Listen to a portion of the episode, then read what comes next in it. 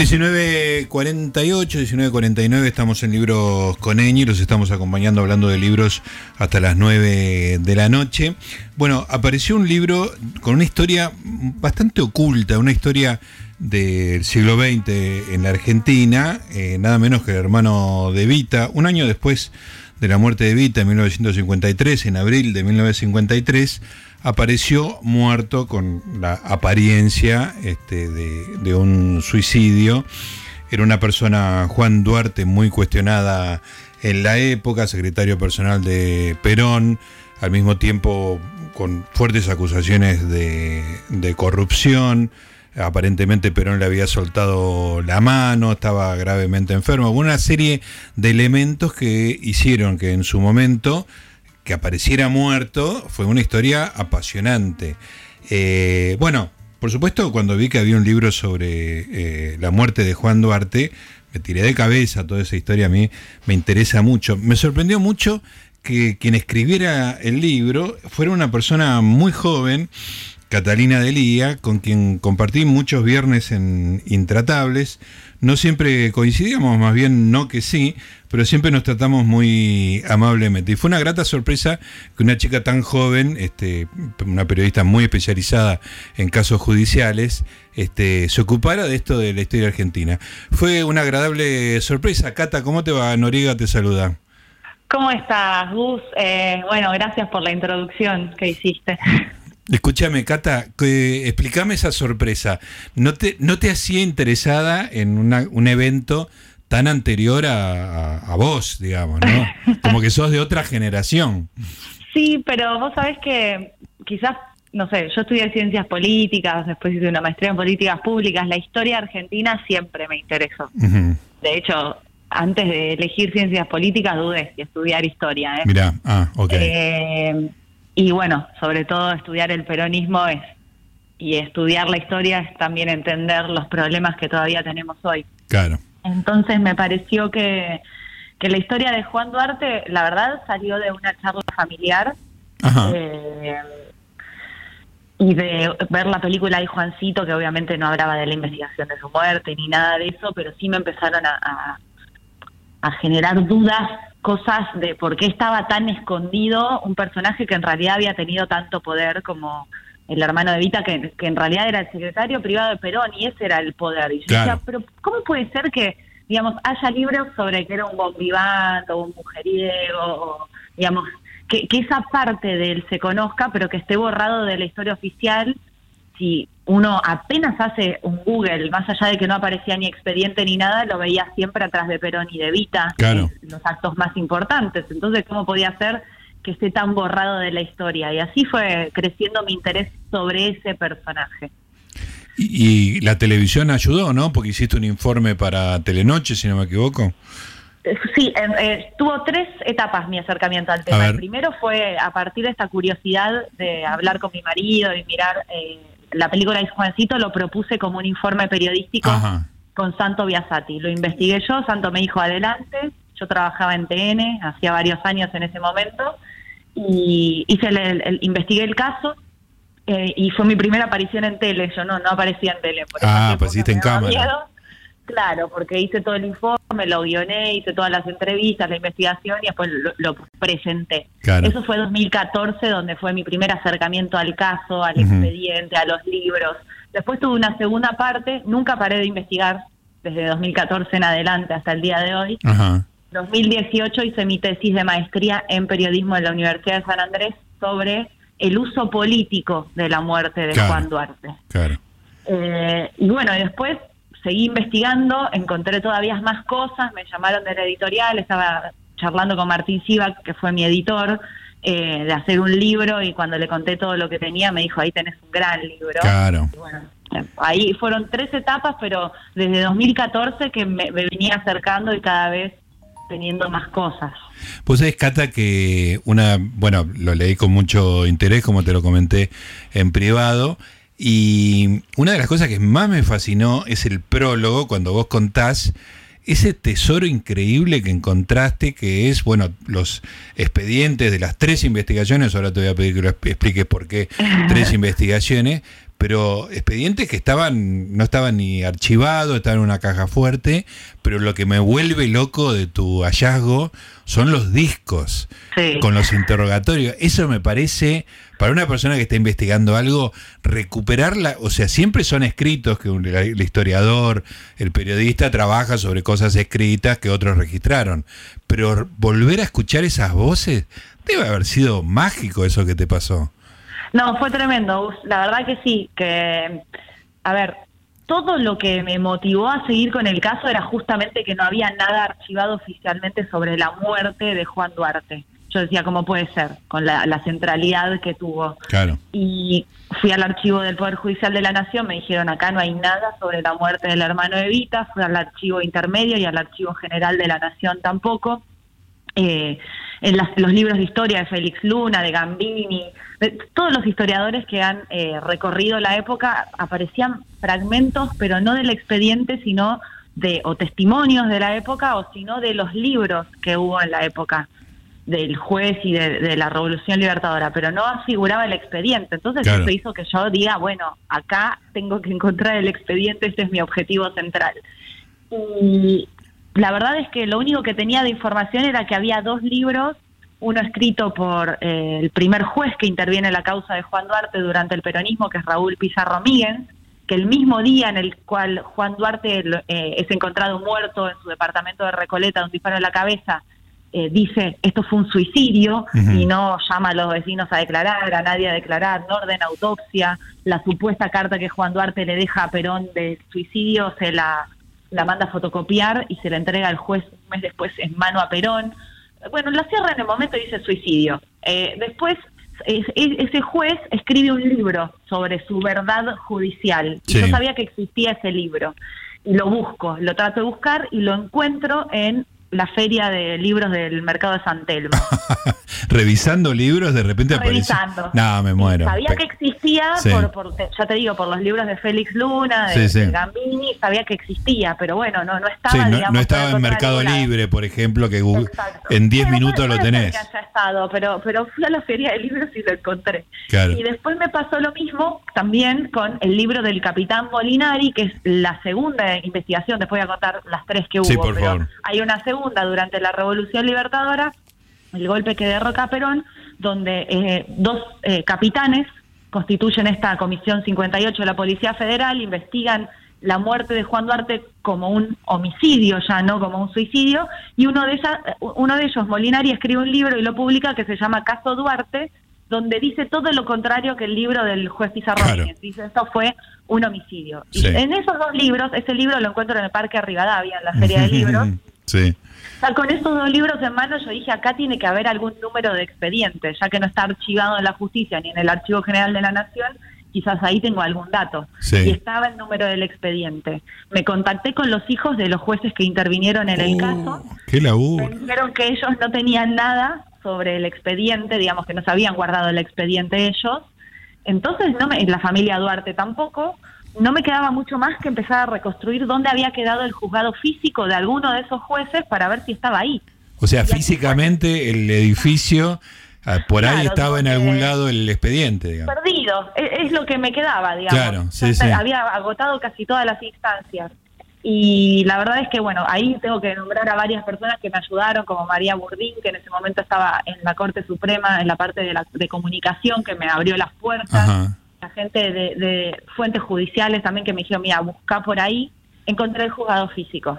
El juzgado físico quedaba en el, en el Palacio de Justicia y ahí había eh, trabajado el último juez, que es de la tercera investigación que está durante el gobierno de Frondizi, que dice fue un suicidio, después la, la voy a profundizar en estas tres, pero ya con ese lugar físico yo digo, bueno, es el último lugar que me queda, voy a tocar la puerta a ver si acá tienen algo. Claro y toqué la puerta y me dijeron, hola, ¿qué tal? Yo les dije, estoy buscando un expediente del hermano, de la muerte del hermano de Vita hace 50 años y me miraron con cara de, los papeles de la cabeza, pero vamos a poner buena onda.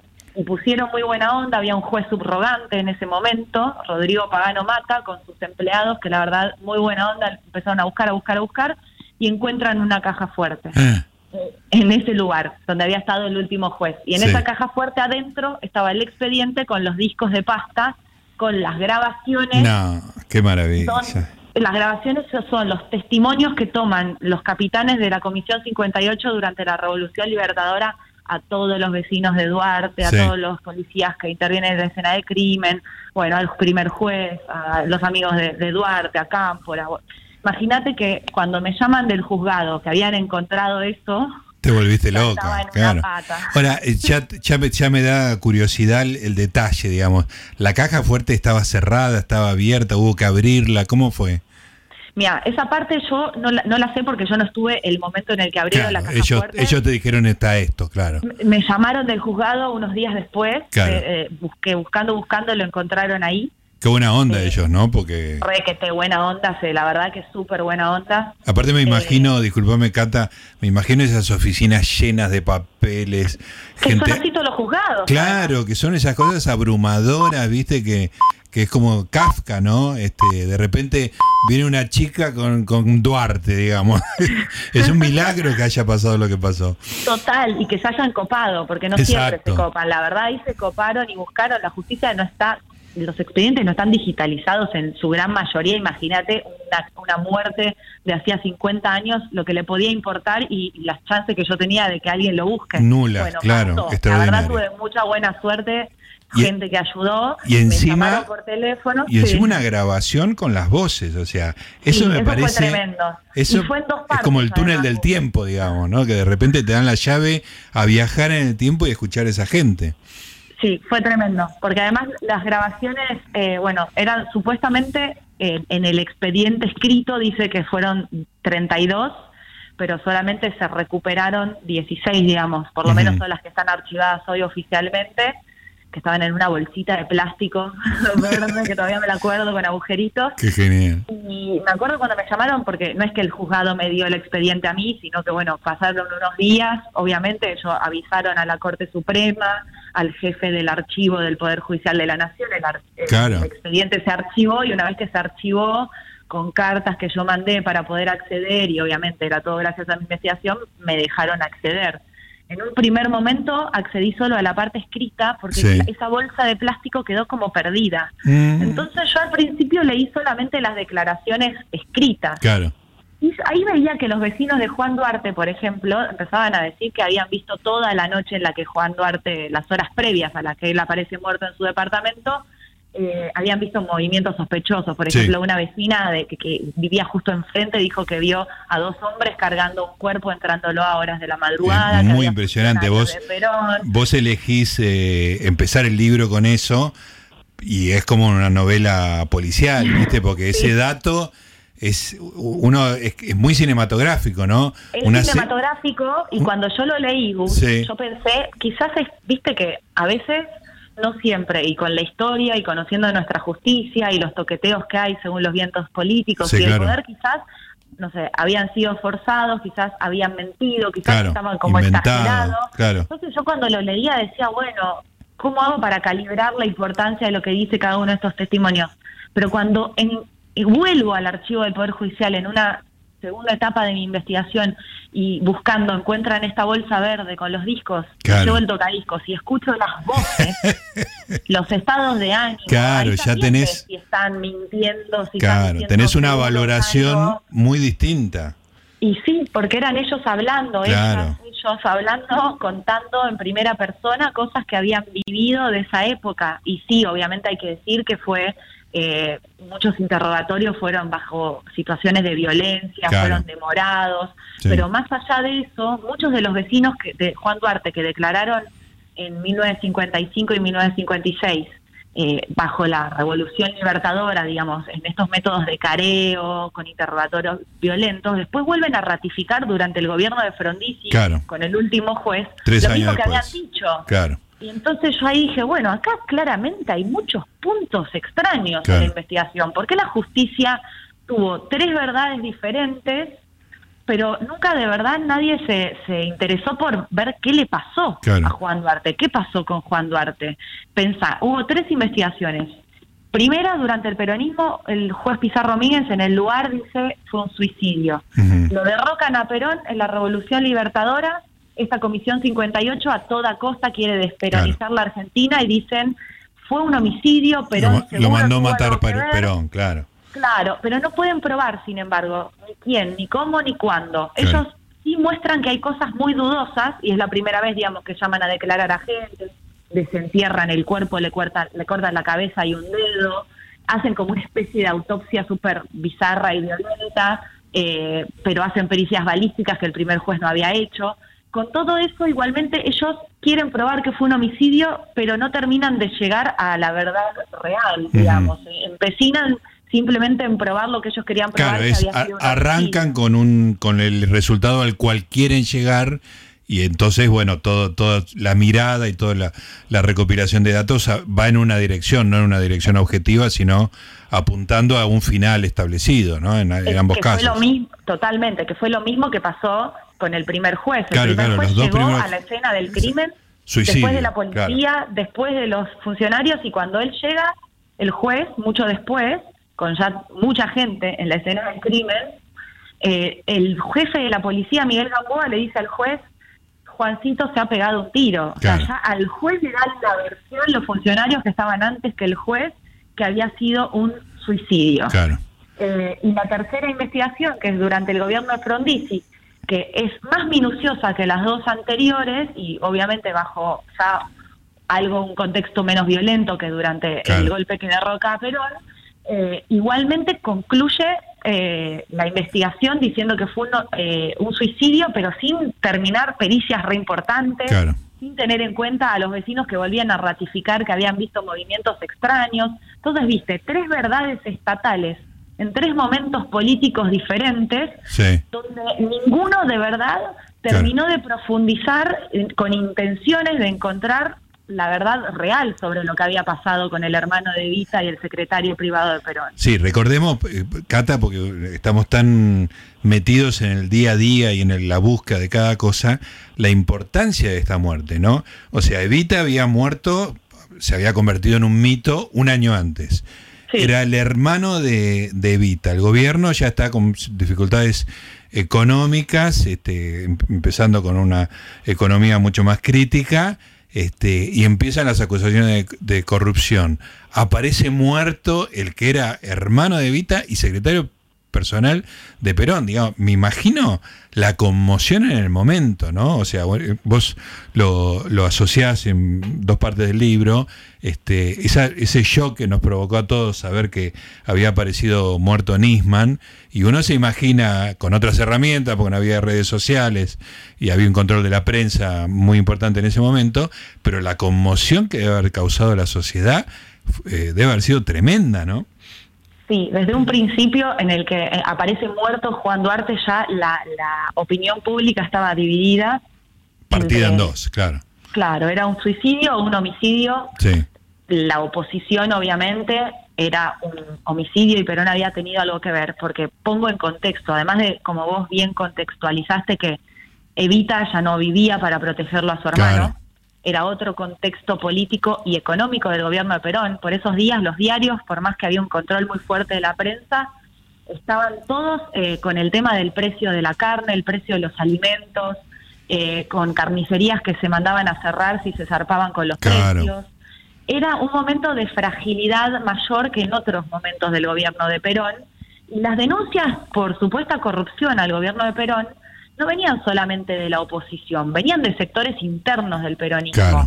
Había un sector de los militares que rodeaban a Perón, de su círculo más cercano, que le estaban diciendo, ojo, porque eh, se está hablando de que Juan Duarte, tu secretario privado y tu, ex, y tu cuñado, eh, está metido en cosas raras. Y, el, eh, digamos, cuento todo esto porque finalmente un episodio que dispara que se ordene una investigación interna contra Juan Duarte es que Malisa Cini, una actriz, le da a Perón, lo, busca y le dice están en su nombre haciendo cosas feas. Eh, ah, ese episodio, ese también es muy cinematográfico. Lo para en un pasillo. Lo para en un pasillo y, y, Perón la escucha, después la vuelve a llamar.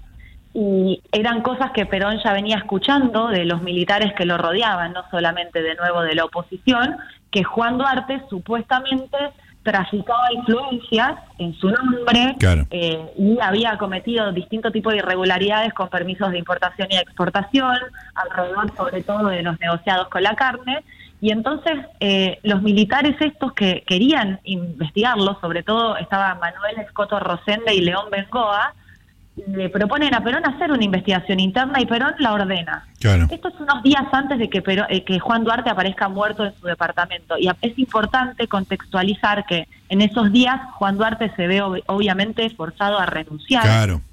Su carta de denuncia queda, pero muy chiquitita en los diarios de la época. Todo esto en los diarios de la época, los días previos no te enterabas, lo veías, era todo problemas de precios. Y Juan Duarte, mientras empiezan a hacerle la investigación, encuentran en su despacho, estos militares que estaban investigando, papeles que por lo menos ameritaban citarlo a declarar, que eran, por ejemplo, propiedades, eh, había unas hectáreas que tenía, un campo, unos caballos de carrera, y, algunas otras cosas que decían, bueno, ¿cómo puede tenerlas el secretario privado de Perón? Y las tenía en el cajón de su despacho. Entonces le, consultan a Perón y Perón les da el ok para citarlo a declarar el 9 de abril de 1953, que es la mañana que aparece. Que es cuando aparece muerto, claro. Pero hay un dato más, digamos, en ese contexto, que es que cuando encuentran todo esto y se lo comentan a Perón, ese, esa tarde Perón tenía que dar un discurso en el Salón Blanco de la Casa de Gobierno y los diarios anunciaban que iba a hablar sobre el problema de los precios, pero cuando empieza y arranca a hablar, todo su discurso estuvo direccionado a la supuesta corrupción en su gobierno. sin nombrarlo, pero hasta el propio Juan Duarte así lo interpreta según lo que yo reconstruyo en el expediente, dice que no iba a perdonar si alguien robaba en su gobierno aunque se tratara de su propio padre. Es un discurso que Juan Duarte escucha en su casa por radio y, obviamente me soltaron la mano, quiere decir. Me soltaron la mano, me están investigando, mis amigos del poder me empiezan a dejar cada vez más solo, porque él siempre tuvo muchos amigos que eran del entorno ahí del gobierno de Perón y cada vez lo necesitaban menos. Y Juan Duarte escucha todo eso por la radio, lo quiere ir a ver a Perón. Héctor Cámpora lo pasa a visitar después de ese discurso. Según declara en el expediente, Cámpora fue tipo 7 de la tarde y le dice a Juan que se ponga un traje para irlo a ver a Perón, a la residencia presidencial. Según declara Cámpora, Juan Duarte se pone el traje y lo acompaña Cámpora hasta la residencia presidencial. Según la declaración de Cámpora, Cámpora de ahí directamente se va al cumpleaños de su madre y ya no lo ve a Juan Duarte. Juan Duarte, según el chofer de Juan Duarte, no es recibido por Perón y se vuelve a los minutos a su domicilio ahí en Recoleta. En Callao, sí. En Callao. Eso según las declaraciones en el expediente. Después, ya todas esas horas eh, posteriores, hasta que aparece muerto con un disparo en la cabeza, empiezan las diferencias en las declaraciones del expediente. Porque hay vecinos y varios que declaran que lo ven a Cámpora esa noche. Y Cámpora dijo que él se fue al cumpleaños de la madre. A las 7 de la tarde, desde las 7 no había estado más ahí, en ese departamento, claro.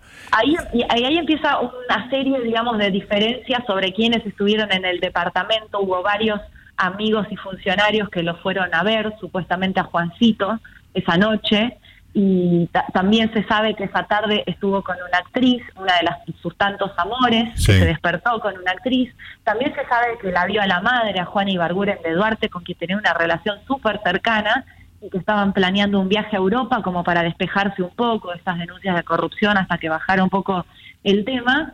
Y bueno, en ese contexto, Juan Duarte aparece la mañana que tenía que ir a declarar con un disparo en la cabeza en su dormitorio y con una supuesta carta de suicidio que le había dirigido a Perón en su mesa de luz. Una carta que nunca fue peritada.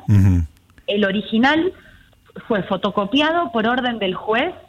Eh, se lo dio a Apple una fotocopia, otra se la dio a la Policía Federal. Apple filtró una fotocopia, pero con faltas de ortografía corregidas en los medios de comunicación y así salió publicada y el original se lo guardó el juez y un mes después se lo entregó en mano, él mismo lo declara, el juez, se lo entregó en mano a Perón. Es decir, esa carta del original, por lo menos archivada oficialmente, no está y nunca fue peritada para saber si era verdad o no. Y siempre hubo serias dudas sobre si la escribió o no Juan Duarte. Ahí, ahí hay un hilo conductor en, en todos los grandes dramas argentinos que es eh, la falta de profesionalismo inicial, ¿no? Hay un crimen este, y, esas primeras horas de encontrar un cuerpo, toda la, este, juntar las pruebas este, en ese momento es algo fundamental. Y tanto en el caso de Nisman, en, este caso, y en otros, la muerte de Chabran, por ahí, este, es muy poco profesional cómo se actúa y después toda la investigación se basa en datos que ya no podés cerciorarte exactamente si fueron de una manera u otra porque no fueron periciados inicialmente, ¿no? Hay un hilo conductor, me parece a mí. Es que totalmente, pensá, en la escena el juez llega por lo menos una hora y media después de que llega la Policía Federal al departamento de Juan Duarte. Los vecinos de Juan Duarte no son llamados a declarar en ese momento. O sea, si hubo un disparo, claro. ¿No le preguntaron a los vecinos si habían escuchado algo? Juan Duarte vivía con gente. No hay, no esas, esas primeras, esas primeras horas se pierde casi todo. Claro. Las pericias balísticas tampoco se realizan. Claro, claro, tremendo. Y llamativamente la, llaman a cinco médicos de la Policía Federal y quien lo llama es el jefe de la policía, Miguel Gamboa, que había sido instruido por Perón a que realice un procedimiento rápido y con discreción. Le dice, estas cosas generan demasiada alaraca, así declara en el expediente el jefe de la policía de Perón. Encárguese usted mismo y ciérrelo rápidamente. Y eso es lo que hace el jefe de, la policía de Perón. Llega antes que todos y realmente se cierra rápido. Cuando llega el juez, el jefe de la policía ya le dice al juez, se pegó un tiro ya había llamado a los médicos de la Policía Federal él mismo. Y los médicos en el momento dicen, fue un suicidio, no hace falta hacer ninguna autopsia. O sea, no se hace autopsia, no se hacen pericias balísticas, no se hacen pericias sobre la carta, no se llaman a declarar a ninguno de los vecinos ni testigos del momento, ni siquiera a los funcionarios de Perón. Se hace un sumario muy cortito, se resuelve que fue un suicidio y se entrega el cuerpo rápidamente a la familia Duarte. E incluso hay testimonios en el expediente de que los policías en ese momento, que eso además te suena completamente verosímil, vos Gus lo sabés porque has cubierto también un montón de cosas, que la policía dice está ahí la familia de, de, Eva y de Juan llorando y gritando que lo mataron, sáquenselas de encima rápido, un policía. Algo que consta en el expediente, sáquenselas de encima rápido.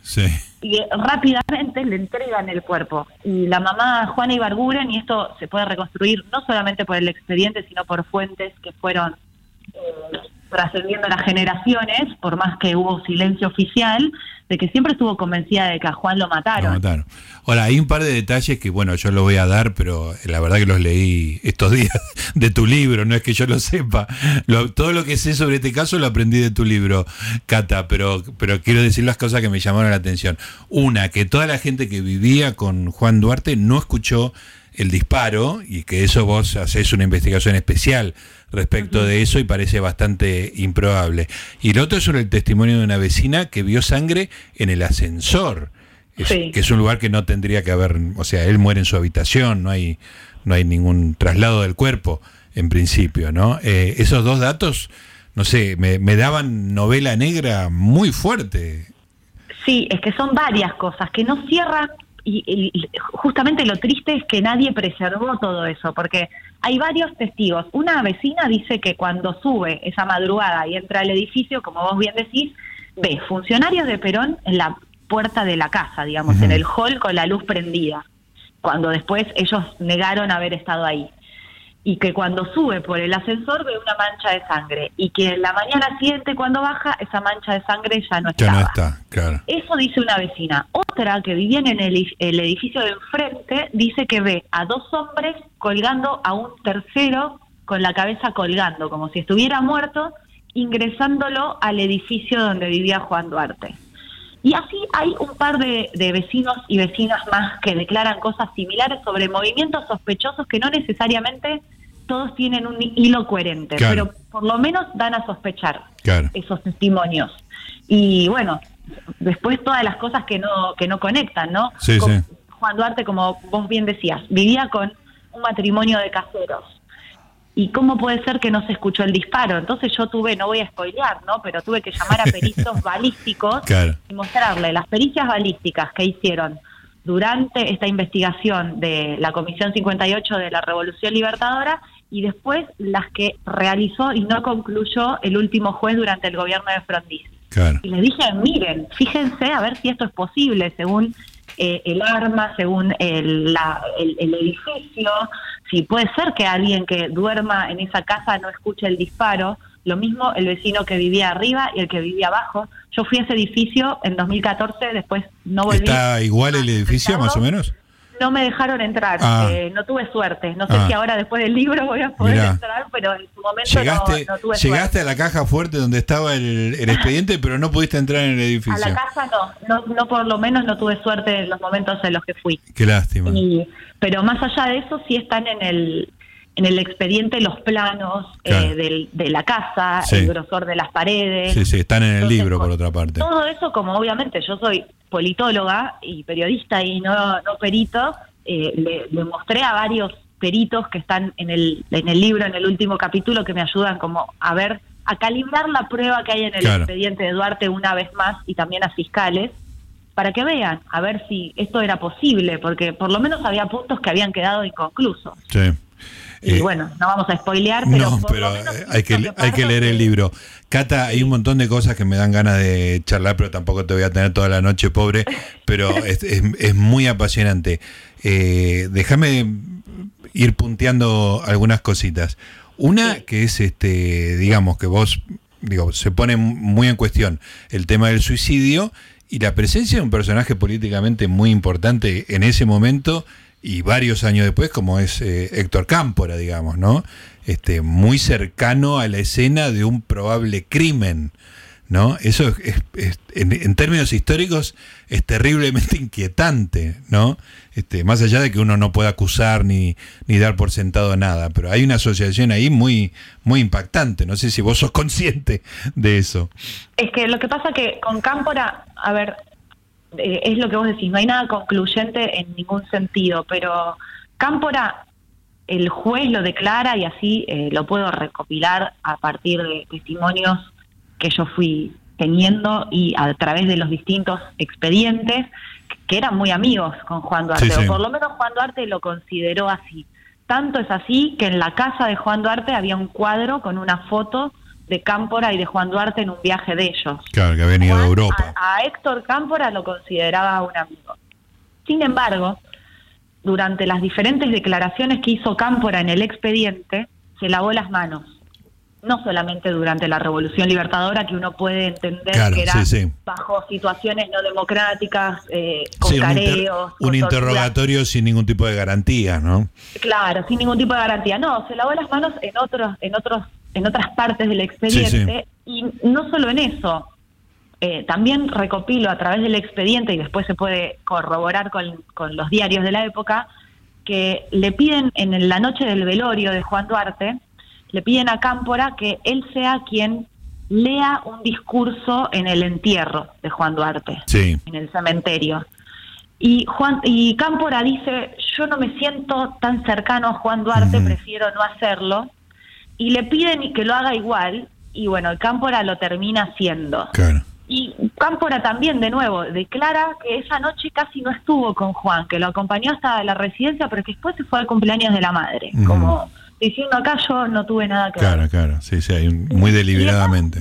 y después de todo eso, podemos hilar un silencio histórico sobre lo que pasó con Juan Duarte, ¿no? Claro, que, efectivamente... Habla mucho también del silencio, de no reclamar Es un silencio que dura hasta la aparición de tu libro. Eh, que dura hasta el día de hoy, Gus, porque también tengo que decirte que a mí me costó muchísimo hablar con el peronismo. Eso mencionás en el libro, que para los peronistas mejor no hablar de eso. Es que me pasó, me pasó que me han dicho eso y que sobre el final de mi investigación muchos abrieron pero es un silencio que es un silencio de la historia oficial, porque Juan Duarte fue borrado de la historia oficial. Claro. A pesar de que tuvo un montón de poder, no era solamente el hermano de Vita, fue el secretario privado de la presidencia y era una extensión del brazo de Perón y eso lo pude probar a, partir del expediente y de muchos testimonios y de eh, papeles que yo vi de cosas que firmó Juan Duarte, que me las mostraron y no las pude publicar, pero sí verlas, que tomó decisiones muy importantes durante el gobierno de Perón, por lo cual no era el secretario que le manejaba la agenda no, y nada. claro, claro. Era la extensión del brazo de Perón, se puede, se, puede corroborar su presencia en los momentos más importantes de los primeros años del gobierno de Perón. Y entonces fue borrado de la historia oficial. El peronismo se cayó. Dijo, fue un suicidio. Y eso es un dato también, ¿no? Y si hubo otras versiones sobre lo que pasó, fueron versiones por los bajos, enjuntadas de ellos, pero mejor no hablar del tema. Claro, claro. La familia Duarte, que tan perseguida fue a lo largo de la historia, y todos conocemos la historia del cuerpo de Vita, y bueno, todo lo que sabemos, tampoco se animó a reclamar públicamente la verdad sobre lo que pasó con Juan Duarte y es algo muy doloroso, pero para adentro ellos siempre pensaron que fue que por lo menos no se suicidó. Claro. Eh, fue borrado y el expediente encima, digamos, como frutilla del postre, la justicia lo mató porque además de que no investigó de verdad, porque no investigó en los diferentes momentos históricos, lo olvidó en una caja Ni siquiera estaba archivado donde correspondía. Acaba de mencionar lo que pasó con el cuerpo de, de Evita, y ahí aparece otra cosa mágica para mí, que, que uno de los personajes más siniestros y fascinantes que es el capitán Gandhi, que, si yo no me, no me, estoy confundiendo los datos, es uno de los grandes protagonistas de Santa Evita, ¿no? el libro de Tomás Eloy Martínez, sobre la deriva del cadáver de Evita. Este, ¿Vos escuchaste la voz de Capitán Gandhi? Sí. escuché. Es muy... escuché la voz del Capitán Gandhi y escuché la voz del Capitán Molinari, porque ellos dos eran los únicos dos que presidían esta comisión 58, que dependía de la Policía Federal que era la comisión que se había armado durante la Revolución Libertadora, que reportaba al comandante MacLean y a quien le tenían que demostrar, digamos, sus, lo que ellos habían investigado sobre la muerte de Juan Duarte. Todo de nuevo, partiendo siempre de la base de que querían desperonizar a la Argentina y probar a toda costa que había sido un asesinato y que Perón por lo menos algo había tenido que ver. recordemos que en esas épocas no se podía nombrar a Perón. sí, sí, que además es genial que lo interrogan y tienen que hablar del tirano prófugo, eh, con sí, el, el gran corruptor. El gran corruptor. De hecho, bueno, hay un, hay un que María O'Donnell en, su libro de Aramburu también lo cita, ese decreto, que es el famoso decreto donde, bueno, se habla de eh, sacarle básicamente en criollo los bienes supuestamente mal habidos a todos los funcionarios del gobierno de Perón y entre ellos estaba Juan Duarte. Claro.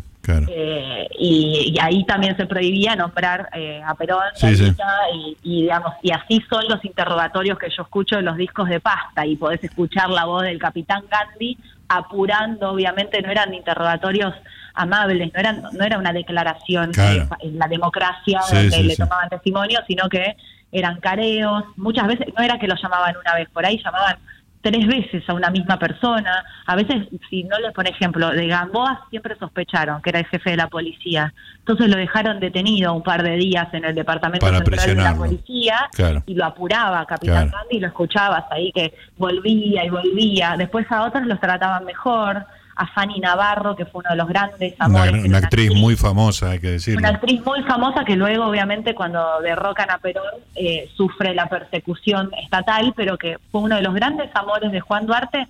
A ella le exhiben la cabeza de Juan Duarte y le hacen un interrogatorio sobre, por ejemplo, las posiciones. eso es impresionante. Si estaba arriba o abajo cuando tenía sexo con Juan Duarte.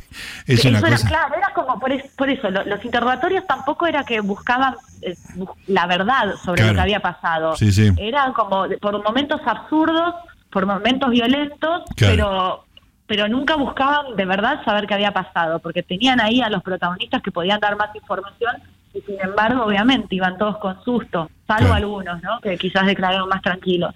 Cata, ya para terminar, la verdad que te saqué el jugo, hablamos un montón, pero este, realmente lo leí con mucho interés y me parece que es un tema súper, súper importante. Quiero que cuente, le cuentes especialmente a Hernán Feiten, que es nuestro operador técnico y es un tecnófilo, porque claro, vos te encontraste con los discos de eh, para escuchar, este, tuviste que conseguir un tocadiscos.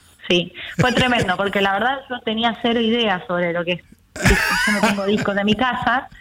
Entonces, cuando me, llaman del archivo del Poder Judicial, eh, los voy a ver, les saco fotos y empecé a recorrer eh, lugares, casas de, tocadiscos para, para ver con qué se leían, porque no eran los, discos de ahora. Sí, sí. Y me dijeron, no sé, fíjate alguno y probá, si no es ese, vení. Y bueno, yo me la jugué y le pedí a Diego Guedes, que es un colega periodista, que me prestó uno que tenía él. y lo llevé ahí al archivo del Poder Judicial, crucé los dedos. Y sonó. Puse el primer tocadiscos y escuché las voces y ahí me volví loca. Qué momento mágico, extraordinario. Bueno, Cata. lo eh, trasladaba todos los días. Claro. Sí, en el Palacio de Justicia, que es esta loca con un tocadiscos como si fuera un bebé. Lo llevaba ahí todos los días al, poder, al Palacio de Justicia. Una gran escena. Bueno, muy interesante. Maten a Duarte, historia secreta de la muerte del hermano de Evita, Catalina de Lía. Cata, la verdad que fue un placer eh, charlar, reencontrarme con vos a través de este libro y, y tener toda esta larga conversación. Hay mucho más y está en el libro. Gracias, una hermosa entrevista y bueno, qué lindo que nos encontramos para hablar de un libro más está muy, intratable. Muy, muy, muy interesante. Te mando un beso, Cata. Un abrazo para vos. Ahí estaba, Catalina Delia, muy interesante. Realmente eh, es un tesoro increíble el que Catalina, y no es que lo encontró, eh, porque quedó muy claro que lo buscó, lo buscó y finalmente llegó a, no te digo la verdad de un caso muy complicado, pero a, meter dudas sobre las varias historias oficiales que hubo sobre eso, bastante profunda. Recomiendo mucho el libro.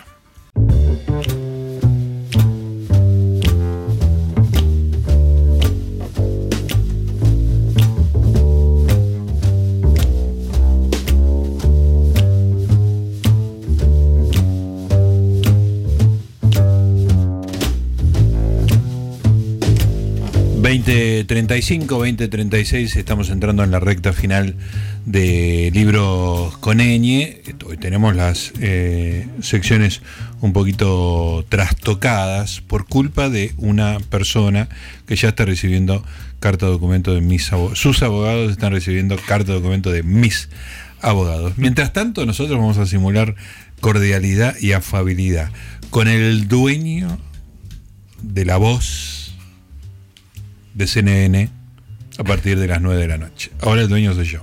A partir de las 9, el señor Martín Leopoldo Díaz. ¿Por qué? Porque Martín Leopoldo Díaz también es lector. Porque no solo Martín es lector, sino que... Todos, todos somos lectores.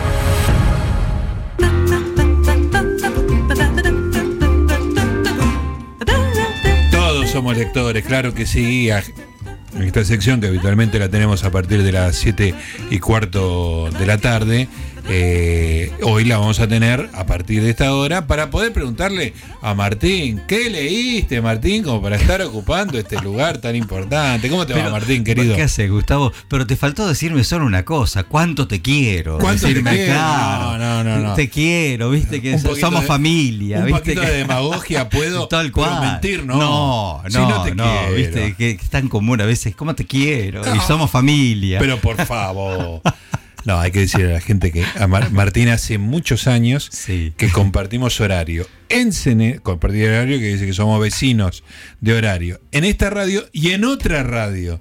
Desde hace, no sé, cinco o seis años. ¿Cuánto? Seis, seis, años. Seis años ya. Claro, entonces lo veo toda la noche, me, le entrego tarde a propósito. Con las funciones del Colón. con las funciones del Colón que me morfan pedazos de programa.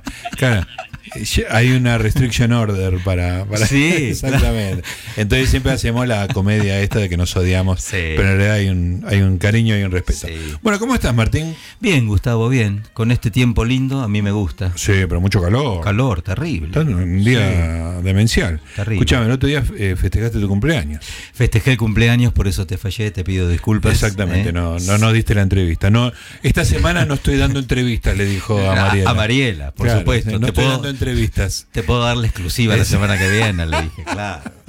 Increíble. Bueno, un golpe de alcohol, algún sí, algún desastre. Sí, sí, me, dos o tres cafés antes, pero la locutora te lo puedo decir, ah, viene, contento. Y, ah, también qué no, me, ponen en evidencia acá, no me pidan. Escúchame, le hiciste un, la prueba de soplado, así para. Sí, todo, todo. No, no, decir que no conduzco, viste, no manejo, pero, pero dos o tres cafecitos de esos fuertes antes. Exactamente. Y la gente comenta lo mismo, no conduce acá cuando estás acá a partir de las nueve de la noche, no conduce Qué barbaridad. Bueno, querido Martín, vamos a hablar de tus hábitos de, lectura. Ya tuvimos acá a, toda la gente que está haciendo CNN Radio, lo tuvimos a Hernán, y una cosa que salió en la conversación era que él leía partituras, porque cuando nosotros decimos todos somos lectores, es que todos estamos tomando signos de, algún lado, ya sean letras o números o lo que sea, y convirtiéndolos en otra cosa en nuestra cabeza. Y en tu caso, como en el caso de Hernán, vos sos una persona que lee música.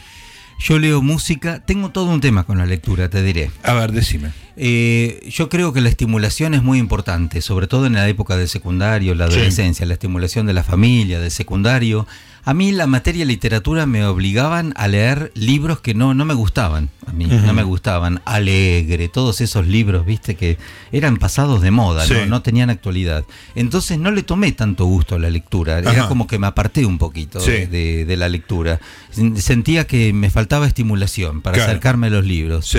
Y, de a poco empecé a, tomarle el gustito a la lectura, eh, sobre todo en España, cuando viví en España. ¿Viviste en España? Sí, 10 eh, años. ¿En qué época? Y en, desde el 99 hasta el 2009. Ah, un montón. Sí, un montón, 10 años. Sí. Y allí tenía, la gente tenía mucho, mucho hábito por la lectura, por el silencio. Sí. Pero yo tengo un problema. Yo me quedo quieto solamente cuando se enciende el micrófono y cuando toco el piano. Entonces eh, leo los libros de atrás hacia adelante. aunque te parezca mentira. Estás loco. Te lo juro. Solo tengo paciencia para sentarme al piano, leer música y leer todo lo que sea biografías de músicos y leer mapas. A mí me gusta leer Eso Eso me parece extraordinario. Yo soy muy fan de los mapas. muy fan de los mapas. Yo tuve una profesora en el secundario, María Angélica Giñez, que nos enseñó a leer los mapas. Qué bueno eso. No, no, no, una cosa de locos. Entonces, a partir de ahí, yo viajaba leyendo los mapas. ¿En serio? sí, sí. Y de hecho, vos sabés que si venís un día a mi casa, tengo atlas, pero los que quieras. Ay, me vuelvo loco. Qué maravilla. Y quiero ir un día que me dijeron que tengo que ir al Instituto Geográfico Militar, donde está la lectura de los mapas eh, aéreos. Sí, sí. Tengo que pedir permiso porque eso realmente me enloquece. Y vos sabés que con el tema de los cambios de países, de los cambios limítrofes y todo eso, es notorio el tema este de leer un mapa. Qué bueno. aprendes un montón, ¿eh? Leyendo mapas. Escuchame una cosa, ¿y cómo te llevas con, las nuevas generaciones de mapas que son Google Earth, Google Maps? Eh, ¿Vos sabés que no los miro tanto? Mira vos. No los miro tanto. Eh, me gusta más el libro. ¿Te gusta la, como si fuera el libro en papel. el libro en papel para leer un mapa. Claro. Y muchas veces eh, comparo, porque va cambiando, van cambiando los, los límites también. Eh, entonces comparo un atlas antiguo que, tenía, suponte, de hace 15 años a, uno actual. Vos no sabés cómo van cambiando eh, las ediciones. Sí. Extraordinario. Escúchame, ¿y te gusta, por ejemplo, a mí me vuelve loco agarrar mapas de la ciudad de Buenos Aires de fin del siglo pasado? No pasado antepasado, Antepasado. O fines del siglo XIX, y empezar a ver, sí. hoy eh, Villa Crespo eran las afueras, él era el conurbano, y esto no existía, y todo eso me, fascina. Es, es, increíble lo que aprendés con el tema de la lectura de mapas también. Eh, bueno, muchos visteis eh, Atlas, vienen con fotografías, claro. fotografía de los barrios, muchas veces satelitales y fotografía de los barrios también. Eh, es increíble cómo ha cambiado el paisaje urbano. Y, eh, eh, comparar eso, bueno, vos porque sos este, como que sos muy viejo y yo soy muy joven, y eso pone mucha diferencia. Pero eso con el Google Earth vos podés poner varias capas de, épocas, ¿entendés? ¿Y, vos lees con Google también? ¿Te gustan o te gusta el libro? No, a mí me gusta el... Digo, me gustaría el libro, pero no los tengo tampoco. Eh, pero eh, eh, Google es una cosa que la tengo en el iPad, en la compu, en el teléfono, y de repente quiero ver cómo era el barrio River en 1940. Y está. Sí, está la foto satelital de 1940. Sí. Y ves todo vacío, unos baldíos increíbles, qué sé yo, y cómo cada 10, 20, 30 años que aparecen nuevas fotos satelitales, se va poblando y me, es extraordinario leer eso. Eso, eso yo se lo agradezco mucho a la profesora. Qué bueno haber tenido eso. Era una profesora que nos hacía pensar mucho y nos hacía leer los mapas y nos volvía locos con el clima, con las latitudes, las longitudes, las isobaras, las isotermas. Eh, cada vez que tenías una prueba con ella no sabías para qué lado iba a salir la prueba pero vos sabés qué lindo aprender a pensar y aprender a pensar en una localización geográfica, porque te digo que eh, aprendés del mundo eh, y cuando te toca después viajar es como que estuviste en ese lugar. Vos sabés que, y además es cuando uno dice leer un mapa, hay gente que así como no, no lee, no, no sabe leer porque es analfabeta, hay gente que no puede leer un mapa. Hmm. No, hay una mano ahí en el fondo que se está levantando como diciendo yo, yo. Mariela, no me no te lee un mapa. Vos le explicás en un mapa cómo ir de Puerredón y Córdoba al obelisco y te dice no.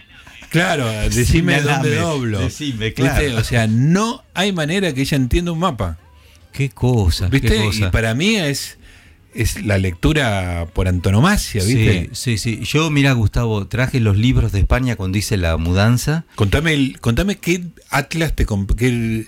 O sea, tengo un montón, eh, tengo y me han regalado muchísimos, desde, desde grandes atlas, desde tomos por, pero por países, eh, por continentes, por tengo atlas viejos que me compré en España que los compraba tirados de precio en Barcelona eh, y todos esos libros me los traje y no los pienso regalar tampoco, porque vos viste que el libro de papel, igual que los discos, uno dice, estos discos para qué me sirven. Ahora no, eso no lo, no lo tocas. No lo toco.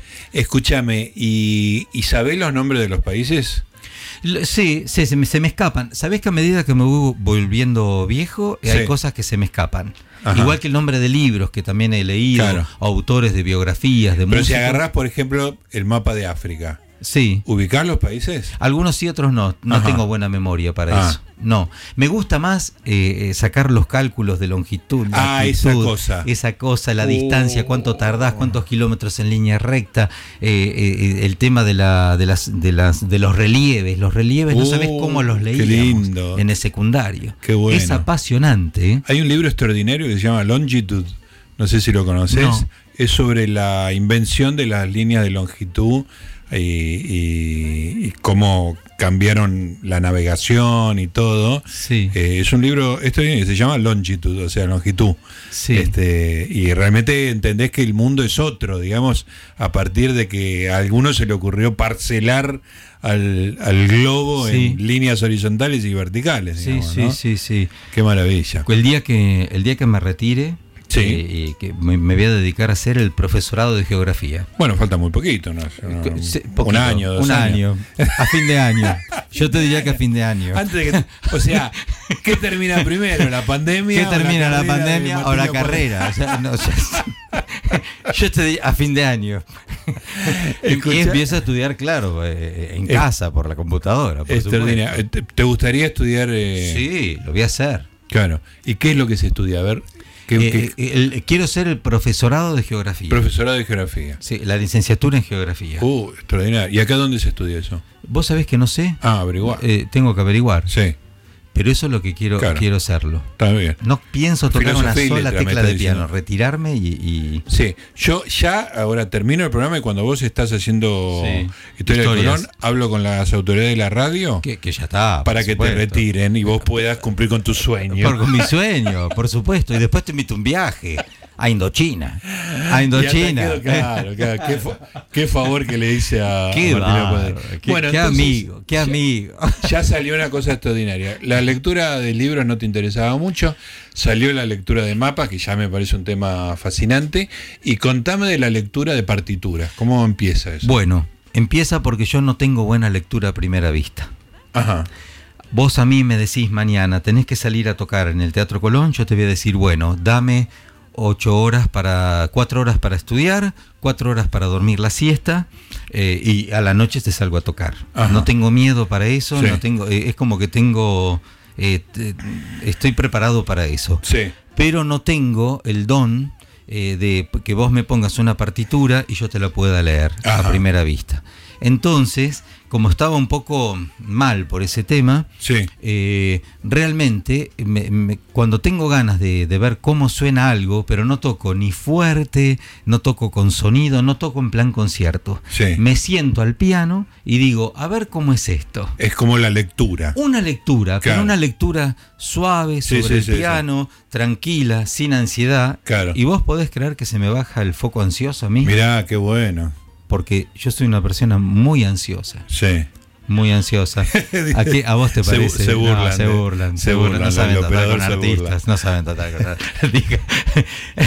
y, y, y, eso es como que me centra un poco. Sí. Eh, pero no lo hago con, no lo hago, ¿sabes qué? Con partituras de piano, de obras de piano. Lo hago con reducciones de orquesta, Gustavo, para ver cómo suena una orquesta. ¿En serio? Sí. Tengo álbumes, viste que me han regalado álbumes de, de, Tchaikovsky, de reducciones de Tchaikovsky, de, de qué, qué, se llama reducciones?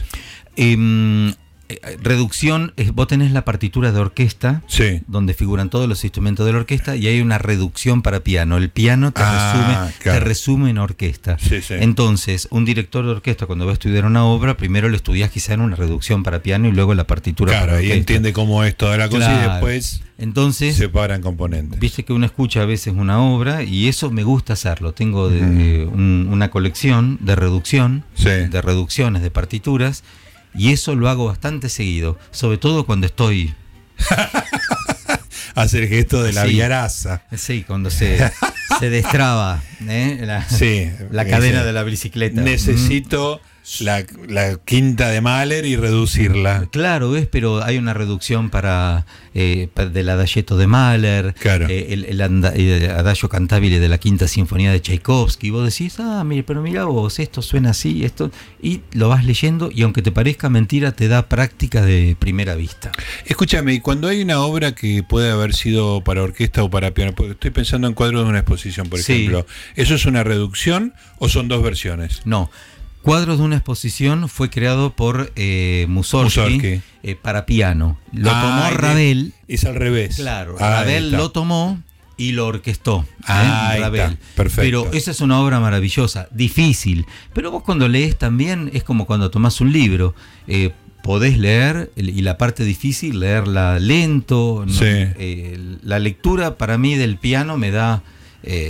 lo hago más para el tema de, armonía. A mí me sorprende que la cabeza de un compositor pueda escribir. Tener eso. Eso dentro de la cabeza. Salga. Sí. Que no existía antes y de repente él la, la haga existir. ¿Cómo puede este hombre haber escuchado esto y yo no lo escucho? Claro. Y es, las notas, ¿no? Ahí, las teclas que bajas del piano y suenan, ¿no? Ahora, necesitas el piano. No, si vos lees una partitura, ¿no la, ¿no la convertís en música en tu cabeza? Sí. Ah, sí. Sí. De hecho, cuando tengo que dar un recital, eh, si no tengo piano para estudiar, que es lo peor que te puede pasar, tenés que tocar con la partitura, vas con la partitura y la tenés en la cabeza. Claro. Es diferente cuando lees. Cuando lees no tenés todas las notas en la cabeza, la vas leyendo. Cuando tenés que tocar, todo está registrado y sabes cada nota que tenés que tocar. Claro. Bajás y sabes qué nota estás tocando. Sí. Qué bueno. Sí. una cosa, Martín, y, y, eso, digamos, los mapas y las partituras ¿Obturaron los libros o no, lees algo? No, no, no, leo. Pero leo mucho de lo mío.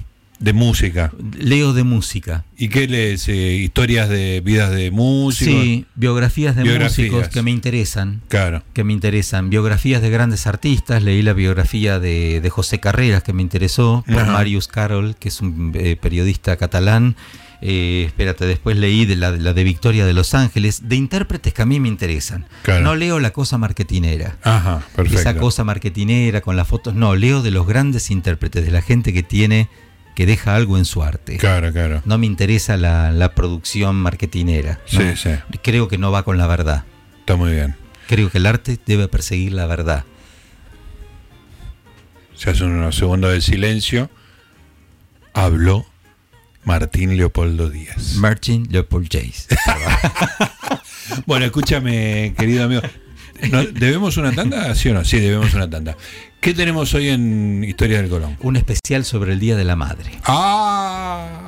Sobre el Día de la Madre. Pero antes te quiero decir una cosa, antes que me olvide. ¿Sabés que leí un libro de Mario Sábato, el último que leí? Ah, sí. La imposible melancolía, espectacular. ¿Qué son los cuentos? Eh, eh, todos capítulos chiquitos de la melancolía de la escuela, de lo que él ah, sentía. Escribe muy bien, Mario. Muy bien, Mario Sábato. Sí, es el hijo director, de el director de cine. Sí, señor. Sí, sí, un genio. ¿eh? Ah, mirá qué bien.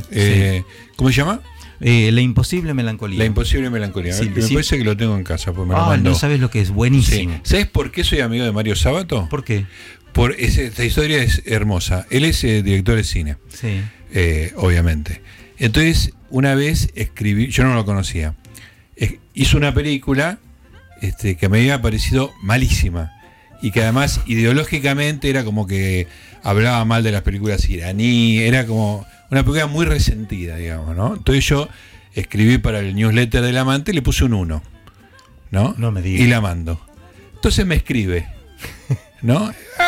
Ah, ¿qué sé yo. habla agudo. Nos empezamos a escribir y terminamos amigos. Sí, sí, un genio. Este, y siempre, siempre nos reímos de esa, de esa Sí. coincidencia hermosa. Y después hay que decir que hizo una película hermosa sobre Ernesto. Sí, Sobre el sí. padre. Es un muy lindo documental con un material, por supuesto, que lo tenía él porque es el hijo, ¿no? Muy sentimental. El, el libro hab- habla de cosas que Sí, todos hemos pasado. Marito, es, es- es sensible y irón, eh, tiene un humor muy Irónico. punzante. Muy, es muy gracioso, Mario. ¿Qué tal, querido? ¿Cómo estás? Exacto. Sí, no, Gustavo, me escribiste muy mal lo que me has escrito. ¿eh? Totalmente. Bueno, un nuevo talento. Ahora lo vamos a traer siempre a las 9 menos cuarto para que haya imitaciones. Bueno, Martín, Gracias, te dejo Gustavo, libre. Gracias. Muy interesante tu. Por. Todos somos lectores del día de hoy. Todos, todos somos lectores.